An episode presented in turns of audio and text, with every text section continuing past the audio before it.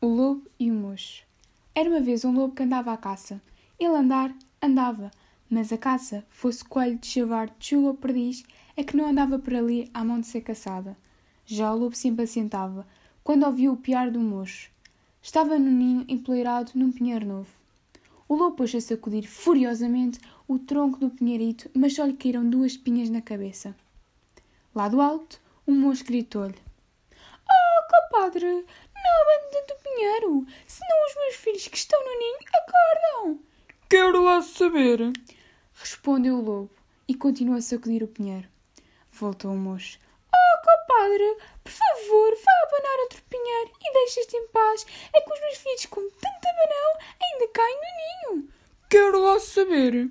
Por acaso até queria, não queria ele outra coisa, e vá de sacudir mais o tronco do pinheiro. O moço de asas a tremer repontou. Se o compadre continuar a abanar o pinheiro, eu afino. Então afina, disse o lobo a rir-se.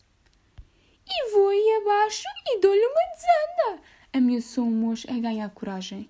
Então vem, que eu também quero dizer-te umas coisas.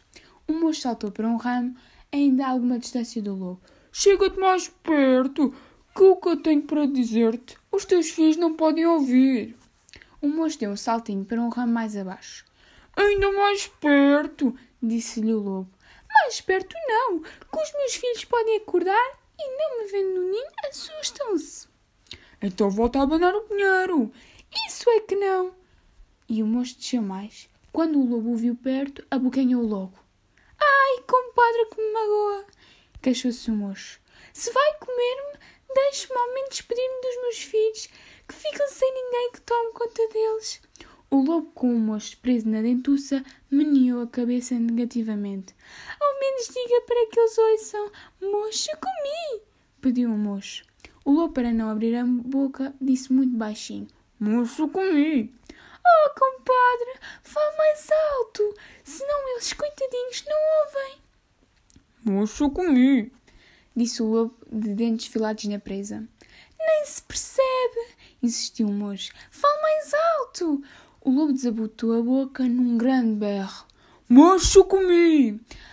Liberto dos dentes, chafou-se o moço a voar para o cimo do pinheiro enquanto dizia: Moço, comi! Outro que não a mim! Pegou nos filhos, um por um, e foi pô-los a salvo no alto de um pinheiro de maior porte. O lobo de raiva rilhou o tronco do pinheirinho e ficou com a boca a saber a resina.